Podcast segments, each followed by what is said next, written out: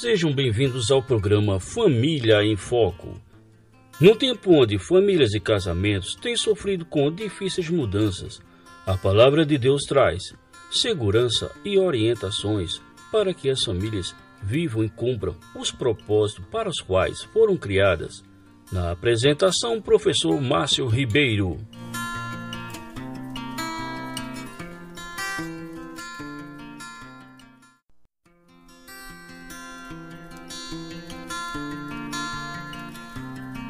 Olá, caros ouvintes, sejam bem-vindos a mais um programa Família em Foco. Desta feita, dando continuidade à nossa série de bate-papo sobre família e casamento, nós estamos com o querido irmão e amigo e pastor, nosso irmão pastor Assuério Nack. Pastor Assuério, meu irmão, tudo na paz? Como é que está? Oi, Márcio, tudo na paz. Uh, muito bom estar conversando com você aqui, não é? E, e aproveitando essa oportunidade aí que você nos concede. Eu quero desde já agradecer o convite, tá? E dizer que por aqui está tudo na paz do Senhor Jesus. Estamos vivendo um dia de cada vez e debaixo da graça do Senhor. A graça dele tem nos Amém. bastado mesmo. Amém. Sério, a gente sabe que você é missionário, que você está agora no exercício do, do seu ministério. Você está falando de onde, meu irmão? Para que os nossos ouvintes saibam de onde está falando. Fala um pouco da tua família também. Ok, deixa eu me apresentar, né, para aqueles que ainda não nos conhecem. Meu nome é Assuério Nack, sou pastor, é, missionário, né? Trabalho com plantação de igreja já há 24 anos, a maior parte deles aí no Nordeste, né? É, especialmente em Pernambuco. E casado com Miriam Maria de Moura Nack, temos dois filhos, o Tiago Lucas Nack e a Lorena Tuane Nack. O Tiago já está casado, né? Inclusive completou cinco meses no último dia 17 agora de casamento. Eu acho que eu estou ficando gaga antes dos, dos netos, porque a gente agora começa a contar o aniversário do casamento do filho, né? É, então, é, nós estamos vivendo fisicamente separado, né? Digo, os filhos e nós, os pais, porque o Tiago vive, vive na América, a Lorena também está na América no momento estudando. Então a gente está vivendo aquela experiência mesmo da, da distância geográfica, não é, das saudades e, e os desafios que o campo missionário geralmente impõe na vida do missionário. É, o nosso ministério tem sido basicamente plantação de igreja, né? Como eu já falei, porém aqui nós temos trabalhado muito mais apoiando as igrejas, levando treinamento de liderança. Trabalhamos com um programa chamado TBI, treinamento baseado na igreja. Nós ajudamos aqui nas escolas bíblicas, né, nos seminários, aqui eles não falam seminário, geralmente eles falam escola bíblica é, lecionamos algumas matérias e também estamos ajudando no pastoreio de uma igreja desde que chegamos aqui, já tem quatro anos, que nós estamos pastoreando uma igreja batista, não é? Quem me conhece sabe que eu não sou batista, mas recebemos aqui um desafio para ajudar uma igreja batista na cidade de Maputo, capital de Moçambique, e nós estamos pastoreando essa igreja já há quatro anos. Está é, tá aí um resumo rápido do que tem sido, do que é e do que tem sido a nossa vida missionária aqui no campo.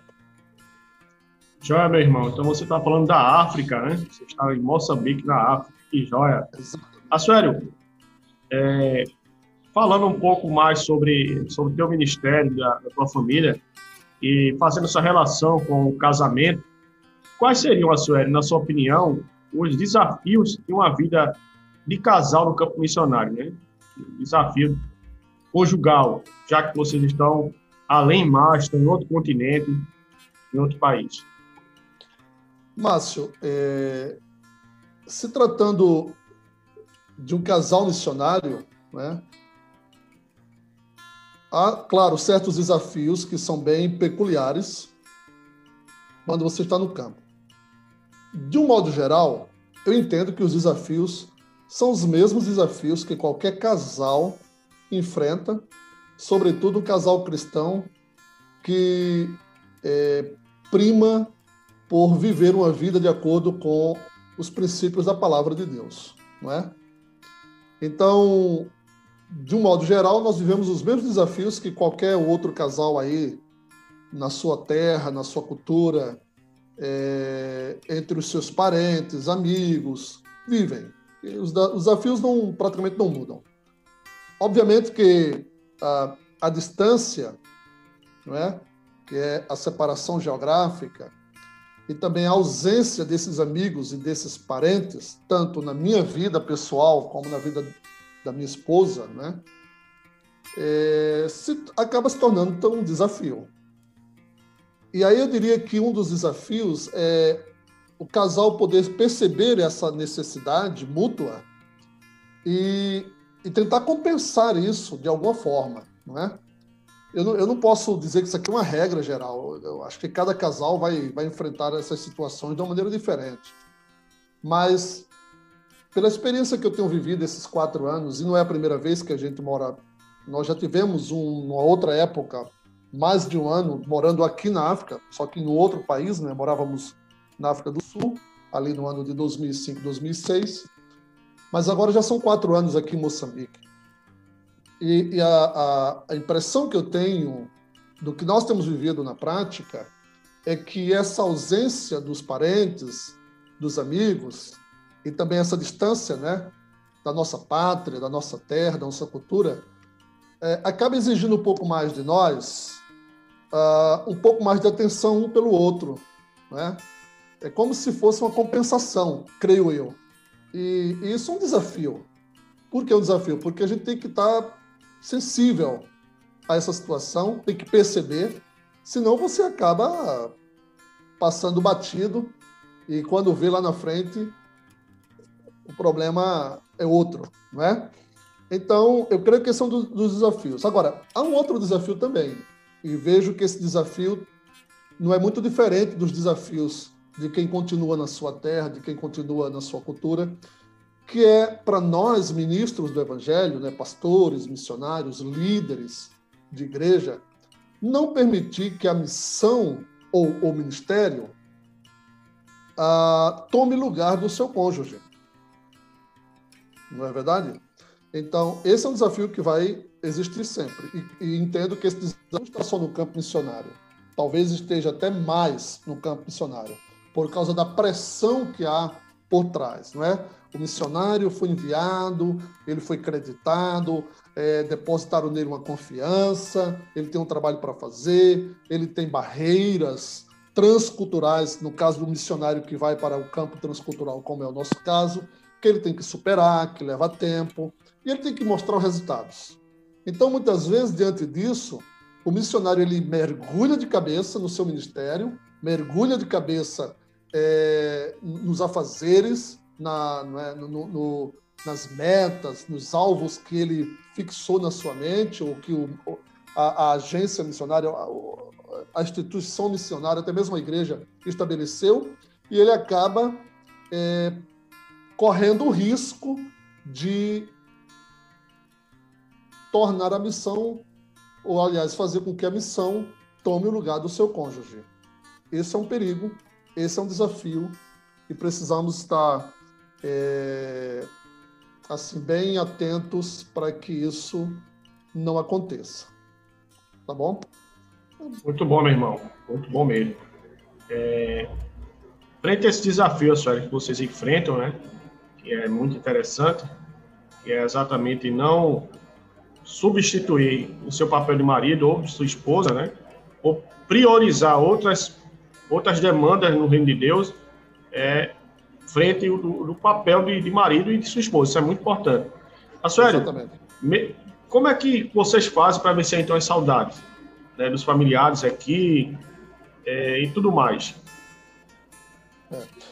É, antes de te responder essa pergunta, me permita ainda fechar a primeira, e acredito que essa também ajuda a introduzir a segunda. É, uma das coisas que é importante para um missionário que está distante da família, distante dos amigos, da sua igreja local, criar situações parecidas com aquelas que ele uh, costumava viver com a sua esposa, com sua família na sua terra. Estou falando de coisas comuns, né? Ter tempo para para ir a um mall, não é? um shopping, fazer compras quando quando precisa. Geralmente a esposa gosta de fazer isso, né? É, poder dar um break, dar uma saída e gastar um tempo curtindo a família. Isso é, isso todo mundo precisa. Isso é, é muito, é até natural, né? Mas assim, quando a gente consegue criar alguma dessas situações, a gente trabalha um pouco esses desafios da, da vida conjugal no campo missionário. E aí entra a sua pergunta: como é que a gente vence a saudade da pátria é, e dos familiares? Mas eu, não somente eu, mas assim, a gente às vezes conversando aqui com outros missionários, a gente chega a uma conclusão, e não é difícil chegar a essa conclusão, de que nós somos privilegiados, nós dessa geração, né? Ah, por causa da tecnologia que nós temos disponível. Veja você agora, nós estamos aqui no bate-papo, não é? Você está aí em Carpina, né? Uh, do outro lado do oceano, eu estou aqui em Moçambique. E nós estamos nesse bate-papo e nesse momento estamos nos vendo aqui, né? Olho no olho. Então, essa tecnologia, ela, ela tem sido uma benção quando usada não é, com propósitos como esse. Isso tem amenizado, sim, muito, porque, vejam, eu não estou só longe dos meus parentes aí em Carpina e aí em Pernambuco. É, minha esposa não está só longe dos parentes dela e também dos nossos amigos, amigo, amigos como você, né, com quem a gente praticamente é, lidava todos os dias devido ao trabalho, ao ministério. Mas nós estamos longe dos nossos filhos, que estão na outra América. Então, é, a, se não fosse a tecnologia, a saudade seria dobrada, não é? Mas é, tanto eu quanto a Mira, todos os dias nós temos a oportunidade de ao menos trocar algumas palavras com nossos filhos, com nossos parentes no Brasil, não é? É e na hora que dá vontade, na hora que, que bate o, a necessidade, a gente é só pegar o, o celular, é pegar o computador e, e, quase que imediato a gente tem uma resposta, né? a gente tem um, um feedback, um retorno dos nossos parentes e amigos. Então isso facilita muito. Eu não posso reclamar, não, nem devo, né?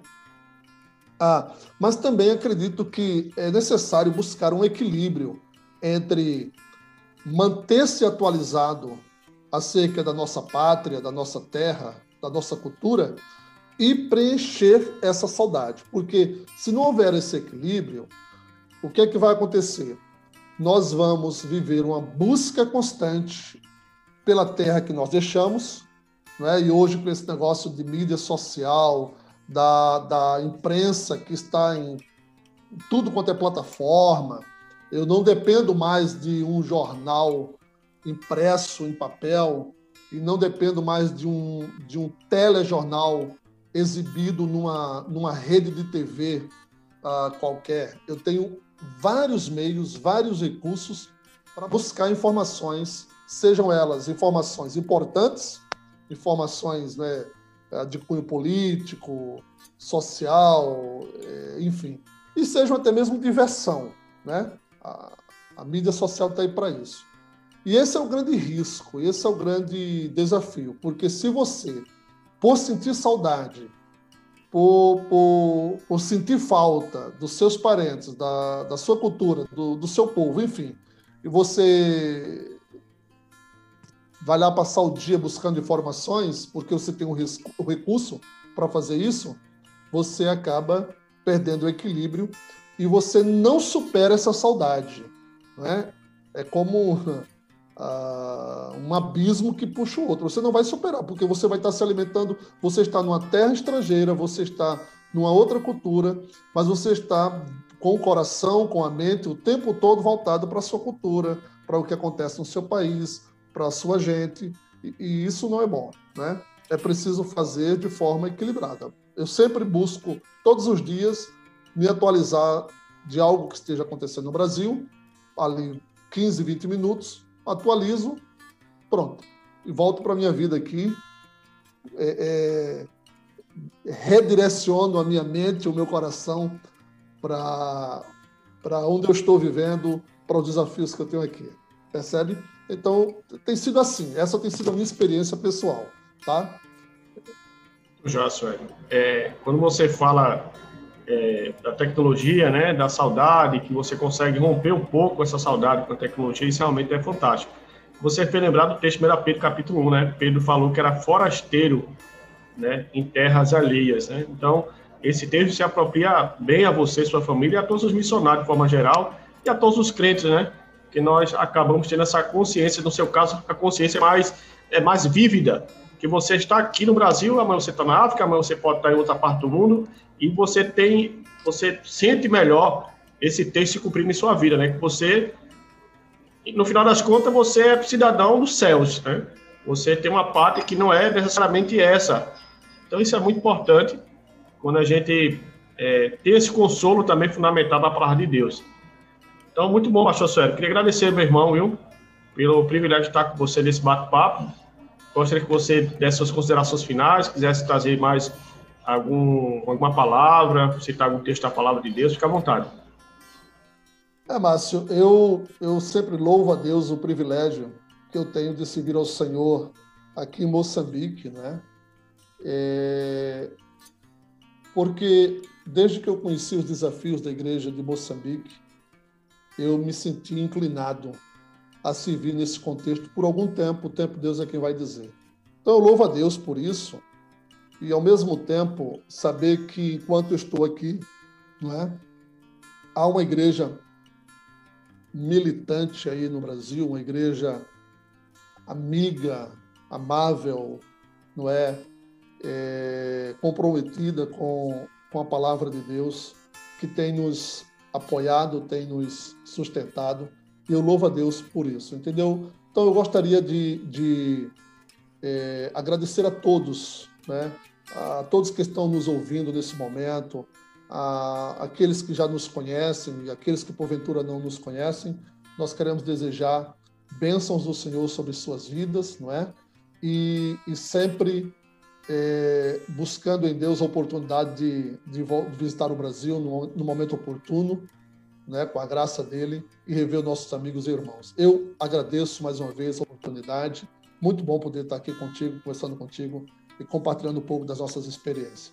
Deus abençoe você, Márcio, sua família, seu programa é, e a igreja aí no Brasil. Forte abraço. Amém. Obrigado, pastor Suélio. Caros ouvintes, é, essa, esse bate-papo não termina com o pastor Suélio. Vamos ter um outro bate-papo com ele. Vamos trazer perguntas mais, digamos assim, mais empolgantes, né? Esse, primeiro bate-papo foi mais para nós situarmos a, a vida de um missionário, daqueles que estão fora da sua pátria, as questões de relacionamentos conjugais, saudade da família. Então, nesse primeiro momento, nós tratamos dessas questões, mas no segundo programa, não percam, nós vamos trazer temas mais é, controversos, discussões mais picantes, ou mais difíceis de ligar facilmente, tá bom? Espero vocês, caros ouvintes, em uma outra oportunidade para falar sobre família e casamento, em nome de Jesus.